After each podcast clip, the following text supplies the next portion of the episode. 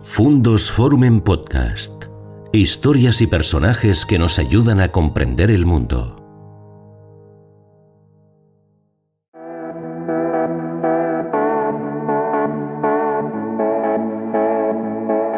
¿Qué tal amigos? ¿Cómo están? Bienvenidos a un nuevo encuentro en nuestro canal Fundos Forum. Ya saben, un rato de conversación para hablar de aquellas cosas que nos llegan dentro, que nos llaman, que nos provocan reflexión, que nos inducen a pensar.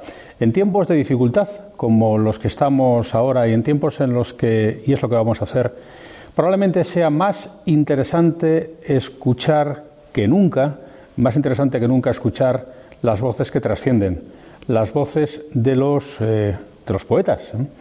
Y en el caso del que tenemos con nosotros eh, en esta oportunidad, que tiene dicho que eh, la poesía es el arte de la memoria en la perspectiva de la muerte, ¿eh? siendo que ha estado tan presente la muerte en nuestras vidas, producto de la pandemia y de esta circunstancia tan llamativamente delicada que está viviendo el mundo en este momento, pues como digo, es especialmente grato para mí encontrarme hoy aquí con Antonio Gamoneda. Don Antonio, bienvenido y muchísimas gracias. Bueno, pues yo también eh, estimo que soy bien llegado y que les he encontrado a ustedes bien y agradezco las circunstancias que, de estar aquí. Quiero además con este encuentro celebrar nada menos que su 90 cumpleaños, que se ha producido en este año difícil del 2021. Ya eso en sí mismo, don Antonio, es una proeza llegar a esa edad. Mm, bueno, no ha sido fácil llegar, ¿no? La vida, bien sabemos que siendo única y, en fin, eh, innecesaria, innecesaria en términos, diríamos, eh, existenciales, pero muy necesaria a la hora de estar en ella, hay que permanecer en esa vida. Bien, pues sí, Llegué hace dos o tres meses a los 90 años, la cifra no me alteró mucho, no, no, ciertamente no. Pero mm, han pasado poquito tiempo y mm, por alguna razón yo he empezado a vigilarme a mí mismo, a, hacer un inventario íntimo eh, de mis dificultades, en fin echar un vistazo a mi perfil de anciana. Pero, eh, salvo eso y el natural acortamiento de la perspectiva que ha mencionado usted hace un momento, todo va bien. Hay muchas formas de encontrarse con Gamoneda, una de ellas es acudiendo naturalmente a su literatura. Si acudimos a su biografía, veremos que estamos en presencia de un premio Cervantes, Premio Nacional de Literatura también. Tiene usted un premio que pocas personas tienen y es que ha sido capaz o ha sido eh, posible que haya introducido usted eh, en la caja de las letras del Instituto eh, Cervantes un texto que va a permanecer guardado hasta el año 2032. Un texto que está ahí cobijado y que esperamos que pueda usted abrir en su momento y podamos leer, porque ahora no me va a decir lo que puso. Mm, bueno, quizá falte un pequeño detalle, es que no seré yo quien lo abra. no sabemos. Pero sí, si proporciona alguna curiosidad o interés, supongo que llegará el momento de su apertura y la curiosidad será satisfecha. Puede ser con resultados significativos o puede ser una última broma que más allá de mí mismo intento gastar a mis amigos. Releyendo bien mis notas, eh, descubro que efectivamente con su elevación inmóvil en 1959 usted obtuvo un accesis de la Donait, ¿eh? de la Donais, con ese libro que fue que fue definitivo también en la recuperación de su trayectoria, con sublevación inmóvil. ¿Usted lo recuerda? Sí, sí. Y además recuerda con mucho cariño eh, aquellas etapas fundacionales suyas en León, a un León al que usted llega muy de niño y en el que se encuentra con las graves dificultades producto de ese momento en el que estábamos en España. Yo, eh, viendo un poco su personaje, siempre me ha impactado Eh, don Antonio, ¿cómo ha influido en usted ver a los presos yendo en cordel hacia San Marcos eh, desde el balcón frío de su casa y escuchar los gritos de las mujeres que se quedaban sin marido y que repentinamente se encontraban viudas? Sí, efectivamente. Estamos en los años de 1936, 37, 38 y alguno más. Yo soy un niño y como cualquier niño me asomo al balcón de casa. Em, bueno, ese niño tenía mucho tiempo en algunas, sobre todo en el año 36 y parte del 37, porque eh, las escuelas estaban cerradas eh, a causa de la guerra civil. Y esto proporcionaba eh, a los chiquillos es una especie de triste privilegio que para aquel entonces, claro, tenía mucho tiempo, podían observar todas las cosas que puede observar un muchacho de poca edad, que son muchas. Em, parece que no, se piensa a veces que no, pero sí son muchas.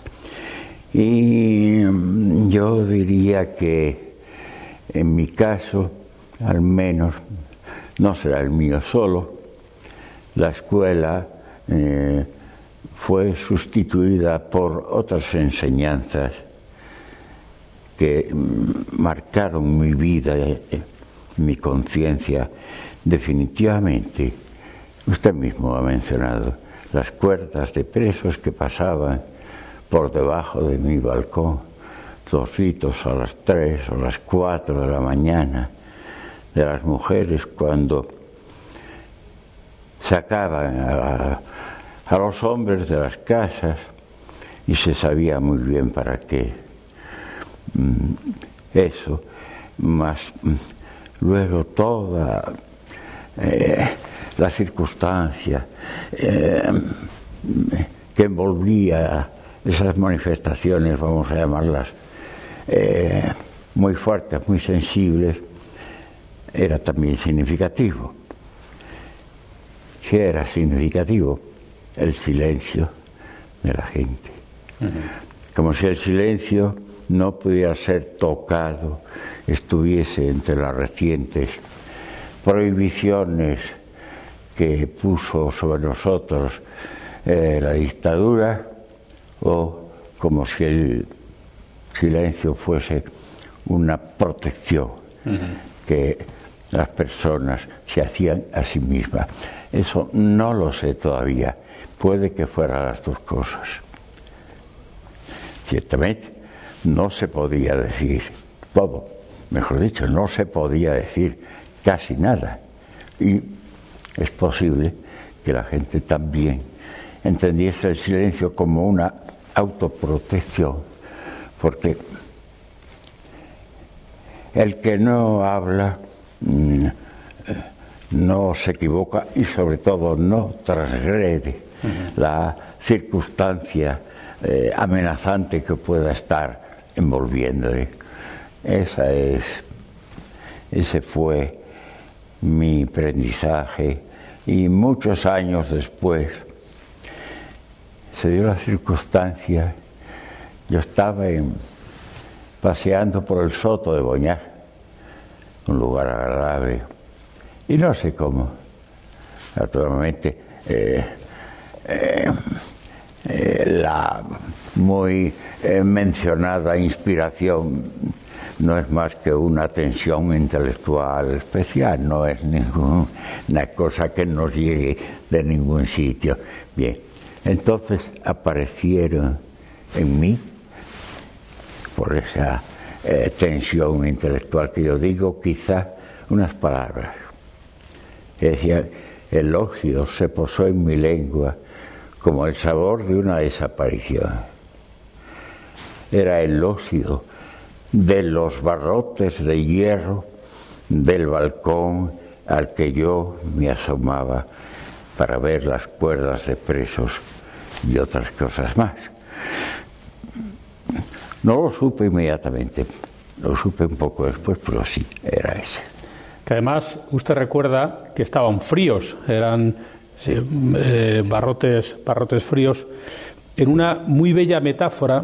Eh, pero tengo otra también, don Antonio, que usted eh, me hizo recordar releyéndole, y es cómo, enfrentándose a la muerte desde pequeño, usted queda huérfano, pero su padre le lega un libro, y con ese libro usted aprende a leer. Fue así, efectivamente. Y también está relacionado con la guerra civil. Yo tenía cinco años, eh, la escuela cerrada y yo quería leer. Y en mi casa, ojo, había un solo libro que había traído mi madre, a la que la enfermedad del asma la llevó a León en el año 34. Eh, ese libro pues mi madre me lo dejó. Y yo, de alguna manera, mm, fatigando ahí a la primera y a quien pillase, yo iba identificando eh, signos de letras, mm, palabras, equivalencias, eh, sonidos y morfologías. Aprendí a leer. Aprendí a leer Así fue. Y entonces hay una especie de eh, vínculo entre todas las circunstancias eh, que recaen sobre mí o que me rodean en aquellos años infantiles, casi todas, como he dicho, están eh, vinculadas de alguna manera con la guerra civil y con la triste manera de vivir los que vivían en la guerra civil. Y todo eso eh, fue mi configuración, mi primera formación que permanece. Y luego ya, cuando empecé a escribir, en esa tan fructífera generación de los 50, que usted niega, porque en algún lugar he leído, don Antonio, que usted no cree que existiera como tal una generación de poetas de los años 50. Sin embargo, es cierto que hubo una época muy fructífera en ese momento en que numerosos escritores como usted empezaron a hacer una poesía distinta, ¿no? Ya, sí. Bueno, yo eh, el hecho generacional primero, mm, no sé si parece recordar que es Ortega así el que pone en marcha en la cultura esta eh, noción generacional. Eh, pero en todo caso, eh, la generación es algo muy difícil de localizar y definir. En fin, en España se habla de la generación del 98 y sin embargo en la generación del 98 no se puede incluir a coetáneos de los 98istas que son están más bien en el vector que diríamos poético modernista. ¿Bien? Esto es ya un dato de la imprecisión de las generaciones. Eh, luego la generación de 1927 mm, es mucho menos homogénea todavía. No hay ninguna relación, por ejemplo, en Federico García Lorca con Jorge Guillé estamos viendo la dificultad. Y luego llegamos a la posguerra y eh, la cultura o los representantes de ella eh, o los propios eh, poetas quizá se empeñan en dibujar una generación. La imprecisión ha crecido, la diversidad de pensamiento, de tonalidad poética, de em, ideologías, incluso de los teóricos componentes de esa generación, es inmensa. No hay nada que poner, es imposible poner a Claudio Rodríguez, nuestro gran, eh, tristemente fallecido, poeta zamoranos, digo nuestro porque estamos, eh, estamos eh, fronterizos con Zamora. Y, bueno, a Claudio es imposible relacionarlo de, algún, de alguna manera, de ninguna, claro, con Gil de Viezma, por ejemplo. No hay posibilidad alguna. Entonces, ¿qué perfil tiene esa generación? ¿Cómo se puede definir a esa generación si no hay posibilidad de crear los límites eh, y el polígono en el cual la colocas? Por volver el propio Claudio Rodríguez se burlaba de ese concepto generacional. Decía, bueno, déjales, Antonio. Bien, eh, creo que efectivamente eh, es un, simplemente es una especie de invento para el marketing de los componentes supuestos. Y yo, pues no, no, yo digo que no, que no pertenezco, no pertenezco. Además, yo estaba en León, una provincia perfectamente olvidada por la gran metrópoli, y mm, por otra parte no tenía ningún interés no estoy en la generación. O sea que, eh, para bien o para mal, no estoy ni he querido estar. Sería también una manifestación, don Antonio, de su faceta eh, heterodoxa, eh, iconoclasta, no gregaria, porque, por ejemplo, tengo entendido, usted mismo lo ha declarado, que cuando le concedieron el, premio Cervantes acabó muy cansado de los fastos del premio, todo lo, lo colateral, e incluso, fíjese, no es fácil encontrarse a una persona a la que le hayan ofrecido un sillón en la academia y que lo haya rechazado porque considera que no que no iba a estar bien. Eso lo hizo usted, ¿no? Ya. Em, bueno, sí, el premio Cervantes, con independencia de que yo naturalmente que reconozco mm, que me siento reconocido y, y me parece, es decir, eh, hay algún placer o satisfacción en ese sentirse reconocido. Em, y la academia es, yo no sé si en su hipótesis tiene usted o no razón de lo improbable que es que se rechace un puesto en la academia. Yo en la academia tengo grandes amigos, los tenía hace 20 eh, años cuando me propusieron entrar, o antes quizás fue, y lo sigo teniendo. Eh, pero eh, yo, sí, ciertamente, sin ningún mérito por ello, eh, es posible que en mi escritura e incluso en mi actitud para la vida y la convivencia haya cierta heterodoxia que ha apuntado usted. Yo creo que la academia necesita de lingüistas, de científicos o de escritores verdaderamente ejemplares.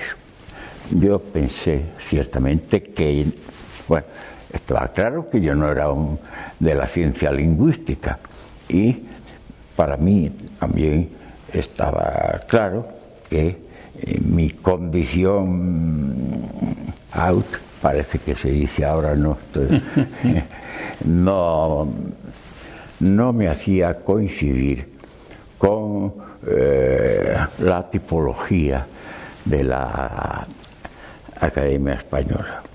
Entonces, para sentirme extraño allí y para no hacer nada realmente útil, por la lengua española desde los espacios académicos. ¿Qué hacía yo en la academia? No tengo otra eh, explicación y desde luego mi negativa a ser propuesto como candidato, al parecer tenía eh, casi todos los votos, eso me decía el director de la academia y algún amigo más. Eh, yo valoro a la academia. yo no tengo ninguna eh, actitud antiacadémica, pero sí tengo la mía propia que no me parece mm, coincidente ni favorable totalmente con, a los intereses de la lengua y de la academia. Y además usted, don Antonio, vivía en León, estaba en León, eh, el niño que abandona los estudios y se pone a cargar de carbón la caldera del banco en el que entró a trabajar de meritorio, el militante que silencia su poesía durante 12 años, el óxido se posó en la lengua, eh, el militante comunista en un momento difícil y la vuelta de nuevo a publicar. Estuvo un tiempo callado, probablemente porque estaba haciendo otras cosas, ¿no? Sí. Mm. Bueno, quizá eh, yo tenía razones mm, íntimas, serias, personales y eh, que eran las que realmente me enmudecían. Pero mm, se viene diciendo, y yo lo acepto, porque fue desde ahí, eh, que mi silencio efectivo comenzó con el, por decirlo así, secuestro que la censura que funcionaba en, la España de la dictadura retuvo un libro mío. Al final lo soltó tachando la mitad. Yo, naturalmente no podía aceptar esas tachaduras y entonces me confirmé en que en España no se podía escribir en libertad. Eran años 60. 65 aproximadamente. ¿no? Eh, tengo los expedientes que rescató una doctoranda, lo rescató de, del eh, organismo censor y de sus componentes, los tengo en casa y en alguna tesis andan también. Bueno, eh, quiero decir que ese secuestro que realizó la, la censura fue es lo que me decidió, si ya estaba inclinado a ello, a no, sobre todo a no publicar y escribir poco. Y esta fue la circunstancia hasta los años 70 y muchos, en que publiqué eh, mi siguiente libro, de Descripción de la Mentira, y cuando España ya estaba en la llamada, digo llamada porque no estoy seguro de que fuera efectiva, transición. Permítame que le pregunte, eh, don Antonio, em, por ese león, en su calidad de testigo presencial de esa época leonesa, porque frente a la falta de libertades evidente, producto de la situación política del régimen, había sin embargo una efervescencia vital era un león intenso, era un león dotado de eh, militares, dotado de eh, cabarets, dotado de mucha actividad. Era un león que quienes lo vivieron y a su testimonio presencial a pelo reputan como un león muy interesante, un león en el que se vivía muy bien. ¿Qué recuerda usted, usted de aquello? Mm, yo pienso que ciertamente, y al menos en León, eh, en los años últimos de vida del dictador. Y eh, la perspectiva de, vuelvo a recordar la palabra transición, es un interregno que mm, de alguna manera eh, fue eh, un activante de las situaciones tanto íntimas como sociales y culturales. Entonces, pues eh, es posible que estuviera eh, funcionando en ese momento en León, ya que se trata de León, pues, ¿cómo diría yo? Los impulsos socioculturales que se daban a tenor de la dictadura, añadidos con los impulsos culturales que pudiera proporcionar la perspectiva de esa mm, democracia todavía en diseño. Mm, fuera como fuese, tiene usted razón, eh, yo recuerdo, porque es eh, el terreno mm, que puedo eh, por decirlo así, vigilar con un poco más de atención los actos de carácter seriamente cultural que se multiplicaban en León y en las instituciones, unas que habían nacido instituciones culturales y otras que no, pero que se afiliaban a la cultura activa. Bien, todo esto es ya significativo, pero mm, quizá coincide con la otra zona, que también es cultural, eh, de la manera de trasnochar, de divertirse, de comprar, de convivir y de liberarse de alguna manera, eh, que es una necesidad latente siempre. Entonces sí, así fue, así fue, y solo había algunos, quizá yo me contaba entre ellos, no lo sé, en los cuales pesaba el óxido de la guerra civil eh, seriamente y que estaban más bien orientados al silencio y que hablaban de la desaparición pero no hablaban de futuro porque no lo veían. No lo veían claro, quiero decir. No sé si le contesté. Sí, perfectamente. Perfectamente porque además, en este mismo sentido, y hablando de la territorialidad, ha quedado clara su veneración por Claudio Rodríguez. Eh, como usted, Claudio Rodríguez es un poeta de interior. El zamorano, usted leonés, ¿nunca tuvo la tentación de dar el salto a Madrid? O dicho de otra manera, ¿no piensa usted que la ascripción interior territorial haya podido condicionar la carrera de poetas tan relevantes como el caso de Rodríguez o de, Gamoneda? Eh, bueno, mm, tentación yo creo de, de, abandonar León, yo creo que no la tuve nunca. Eh, ciertamente antes del que vamos a llamarle eh, cariñosamente tirón de la academia, hubo otro, sí de editoriales y del propio, eh, de los no muchos amigos y diríamos con sus vectores y sus relaciones también eh, em, para el trabajo, por ejemplo, es decir, para los elementos que pudieran atraerme a mí a mí. Sí, tuve otro par de tirones fuertes pero no. Eh, cuando yo he dicho que eh, la guerra civil, la contemplación infantil y juvenil de la guerra civil inició mi formación, eh, claro, esa formación necesariamente tiene que prolongarse y se prolonga.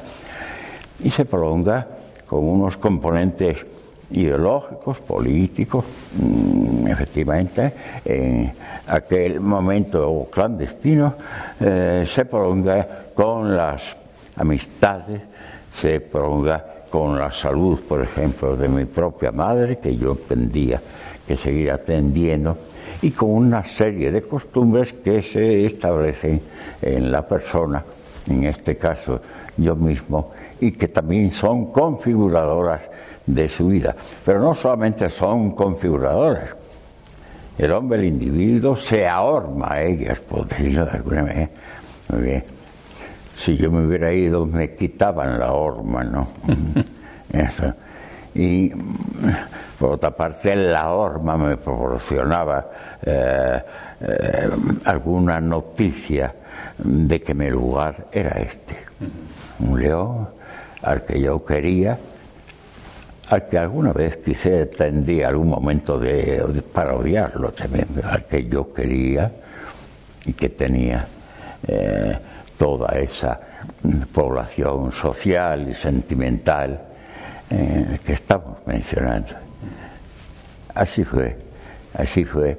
El caso de Claudio es un poco distinto. Claudio para mí es el mayor poeta de la segunda mitad del siglo XX no en España solo, en la lengua española. Bien, murió joven, antes de los 70 años.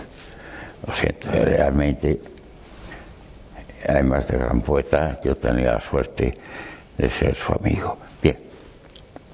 Pero decía que el caso de Cádiz es distinto porque tuvo años eh, eh, de electorado en Inglaterra y quizá alguno más, y eh, regresó a Zamora, pero luego quizá las circunstancias económicas le llevaron, quisiera o no quisiera, a Madrid. Por eso he dicho que es distinto. Em, usted nace en el año 31. Sí. Eh, Gamoneda es un producto de la posguerra, en cierto modo lo es. Eh, estamos en el año 2021. Mm, ¿Esto es lo que ustedes esperaban? Eh, ¿El actual sistema de orden social, de orden político, la prosperidad de la nación, aquello por lo que ustedes lucharon como militantes antifranquistas, ¿esto es lo que ustedes esperaban, Antonio? Eh, tengo que hacer una pequeña rectificación en mi respuesta, no en su pregunta. Podía ser lo que yo deseaba y lo que yo deseaba tenía un perfil naturalmente como lo tienen los deseos, un tanto abstracto, por decirlo de alguna manera. Mm, sin embargo, eh, no solo yo, sino eh, mis coetáneos y compañeros en la actitud eh, ideológica, desconfiábamos de ese perfil, desconfiamos en el sentido de que no advertíamos la circunstancia preparatoria adecuada para que ese futuro eh, liberado, vamos a llamarle liberado, se diese realmente. No lo esperaba por esta reserva que teníamos. Sí lo deseaba, pero creo que teníamos razón. Vamos a, cortar y a precisar un poco más. Vivimos en una democracia imperfecta, inacabada. Eh, no tiene eh, los componentes que mm, deben asistir a la realidad democrática en su totalidad eh, lingüística, mm, eh, social e ideológica. No se han dado. Ojo, no estoy maldiciendo a España o diciendo. No se han dado en España ni se han dado en ningún país quizá del planeta. Entonces el deseo nunca se, se logra. Se Y en paralelo, en la efervescencia cultural de esa época que usted vivió, en las revistas literarias, usted lideró durante un tiempo un área cultural en la Diputación de León y fue capaz de poner en marcha numerosas actividades. ¿Considera usted, don Antonio, que la sociedad en este momento tiene esa misma vigencia cultural que había en esas prostrimerías del franquismo o por el contrario, esta es una sociedad que, tiene que se enfrenta de modo distinto al hecho cultural, por ejemplo, a la poesía. Eh, sí, es un modo distinto, porque claro, mm, eh, la transición, vamos a, para entendernos, ¿no? Eh, la transición no como mecanismo político, sino todo el componente ambiental y de la transición. Y el que le sucede posteriormente, que es por decirlo así, mm, el camino, recuerdo que yo opino que inacabado de la democracia en conseguirla, mm, que va también mm, nuevas actitudes culturales. Otro tipo también de... Eh, la cosa es muy sencilla.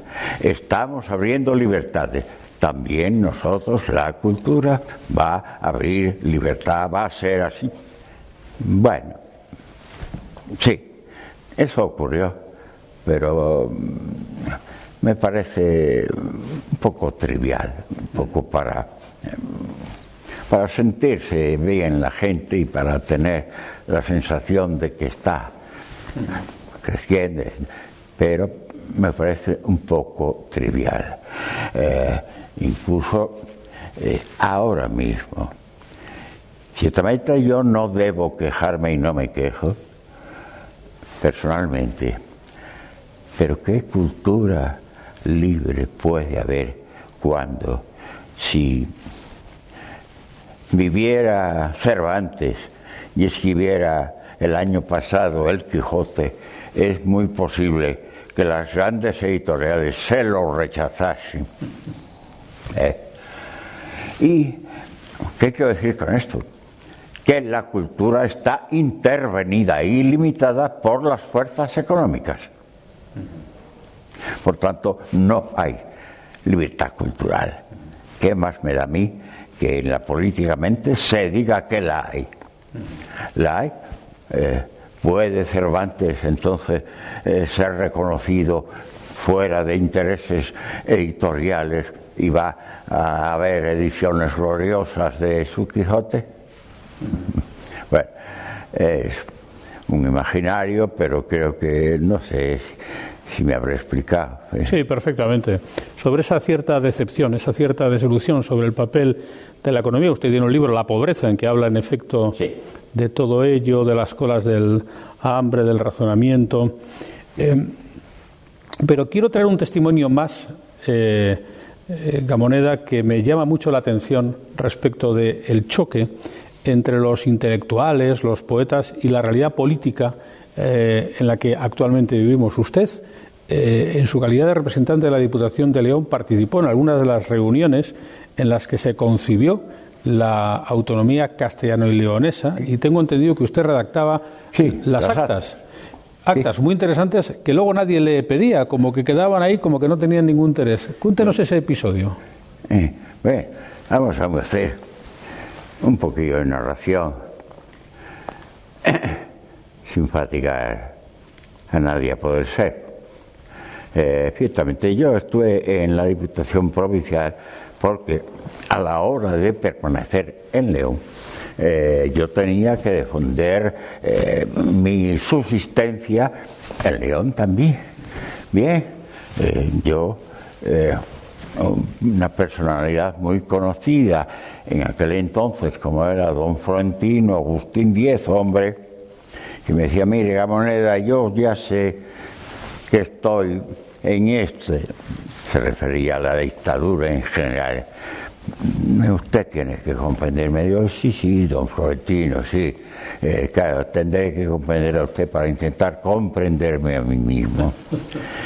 Porque don Florentino, que era el secretario general de la Diputación de León, antes de ser eh, secretario general del Ayuntamiento de Madrid, un hombre realmente de, eh, tiró de mí, por decirlo de alguna manera, para que creara los servicios de cultura de la Diputación. Bien, mm, yo tenía que aceptar fuera como fuera. Yo tenía mi familia, mis necesidades económicas y mi necesidad ya, mm, diríamos, más ceñida eh, a, a mi manera de ser, que era la necesidad de abandonar la banca. Yo no coincidía con la mecánica, vamos a decir, laboral de la banca y tampoco con sus intereses. Me, sentía mal y preferí venir a la Diputación donde tenía una relativa eh, libertad, relativa. ¿Eh? Yo era consciente de que estaba funcionando en un organismo vinculado al franquismo. punto las cosas. Entonces ocurría que para funcionar culturalmente, para hacer el montaje cultural de, las cosas leonesas, yo también tenía que practicar una cierta clandestinidad en la Diputación incluso, que no pareciese que esto era una cultura progresista. Sin embargo, yo trataba de poner en marcha la cultura progresista. de esta paradójica situación la viví pues bastantes años, 20, más de 20, sí, más de 20 años. Y como usted ha apuntado, eh, yo entré en un terreno, vengo que volver a utilizar mi palabra paradójico de alguna manera. Eh, yo, ideológicamente, había sido un hombre de la resistencia, modestamente, pero de la resistencia, mm, y entraba eh, en una institución representativa del poder. Y sucesivamente así fue. Eh, eh, estoy calculando, estoy calculando años, porque Sí, realmente transición, transición plena. Eh, fueron pocos años eh, los que yo tuve, por decirlo, actividad creativa en los servicios culturales de la Diputación Leonesa, coincidente con transición y camino a la democracia. Fueron pocos años, pero no fueron tampoco particularmente difíciles, quizá eran mejores que los anteriores en los cuales se hacía todo un tanto de tapadillo, por decirlo de alguna manera, sin dejar ver exactamente el color de aquella época. Bueno, al narrar estas circunstancias, eh, sí, le estoy hablando de mi vida, pero también intento hablar simultáneamente del espacio en que mi vida funcionaba, es decir, de León, que puede interesarnos más en esta situación. Es donde tiene lugar la anécdota que yo antes refería, suya en calidad de secretario de actas de las reuniones en las que Martín Villa tenía una voz cantante y donde se concibió la comunidad eh, como algo conjunto entre León y Castilla. Ya, eh, no soy capaz de recordar si tenía, conservaba cargos políticos en Martín Villa, pero sí que fue el diseñador, por decirlo así, de la autonomía castellano-leonesa. Y eh, sí, yo asistí a varias de esas reuniones y confeccioné las, redacté las actas, de las cuales usted mismo ha señalado que nadie hizo caso después. Las tuve yo, no sé si un año o dos o tres, en un cajón de mi mesa y me marché de la Diputación sin que nadie me las pidiera. Quedaron allí en el cajón de... Bueno, eso es. Lo digo para dejar significado a la trivialidad, por no decir... Eh, eh, fealdad de la forma eh, que tiene las gestiones políticas. Esa en concreto, pero yo quiero tomar esa como ejemplo y la tomo como ejemplo al ver los resultados de las otras gestiones paralelas políticas. Pero aquello fue así. Efectivamente, eh, Martín Villa era el diseñador, actuaba con gran autoridad en aquellas reuniones, era un político de la dictadura, pero residual o no, en, la transición y en la configuración de las autonomías mandaba mucho. Un dato más para que yo no crea o no esperase mucho de la transición ni del crecimiento democrático subsiguiente.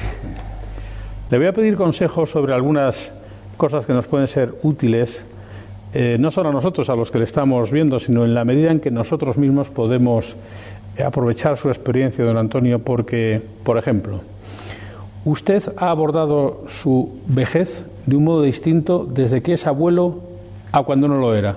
Creo que ser abuelo le ha cambiado un poco la vida. Sí, sí. Eh, Dígame en qué medida. Esa condición es importante en los términos de que hay una gran sorpresa feliz en el hecho de la aparición de un ser que es parte de tu propia naturaleza y que aparece a vivir, que está ahí viviendo, que tú le reconoces como parte de tu naturaleza en todos los, sus órdenes íntimo y en el más eh, mm, biológicamente visceral o visceralmente biológico, esa aparición eh, abre, abre espacios distintos. Efectivamente, eh, yo no fortaleció mis... no me libró de las enfermedades ni de las debilidades orgánicas que acabe, pero mm, eh, yo tuve a partir de esa criatura una inyección. Cuyo dato principal es de satisfacción, de alegría y de contemplación de un porvenir que ya no es el mío quizás, y aceptación de ese porvenir, lo cual implica aceptación de mi propio acabamiento. Y hablando del acabamiento y hablando de la muerte, que es una constante en la vida de todos nosotros, la muerte en su vida, pues desde joven usted es huérfano, eh, desde muy corta edad. De hecho, antes yo citaba una definición que usted hace de la poesía como el arte de la memoria en la perspectiva de la muerte, que es una frase eh, suya. Eh, háblenos de la muerte. ¿Cómo se enfrenta usted en este momento a la muerte? ¿Cómo cree que deberíamos enfrentarnos el ser humano a la muerte? trataré de contestar, aunque es difícil, porque la primera parte de la contestación, y quizás sea la primera y, la segunda y la última, en todas partes, es que mi enfrentamiento con la muerte supone no enfrentarme con ella. Eh, si yo fuese constante todas las horas del día el hombre que eh, mira el reloj y el calendario para ver cuánta vida ha consumido y calcular la que le puede quedar. Cuando el hombre, ese mismo hombre, imagina cómo va a ser sus últimos instantes y cuando luego hay algún hombre, no es cosa difícil y quizás no lo logramos todo, capaz de concebir su propia desaparición. Ella no se va a sentir desde el interior de sí mismo, no se va a sentir a sí mismo ni a nadie y nadie le va a sentir. Todo esto es pura abstracción pero es que eh, eh, ante la muerte no cabe más que la abstracción, no cabe más que la sospecha de lo que pueda ser la desaparición y mm, si me pregunta por mí, tratar de una conducta existencial que supone en cierto modo aceptación, aunque no se dice y no lo digo. No se puede aceptar la muerte como no se acepta un plato repulsivo, ¿no? Pero se sabe que está ahí la muerte y el plato. Y no nos tiramos a un pozo porque la muerte está ahí, o el plato repulsivo está ahí. esa aceptación pasiva es la que yo creo que practico. Porque en el caso de la muerte, usted que es agnóstico, eh, o que por lo menos se manifiesta así, Sí, sí. ¿no es eh, una incógnita o la da usted por despejada? Es decir, se acabó, Eh, se acabó todo. es una incógnita en el sentido de que es desconocida.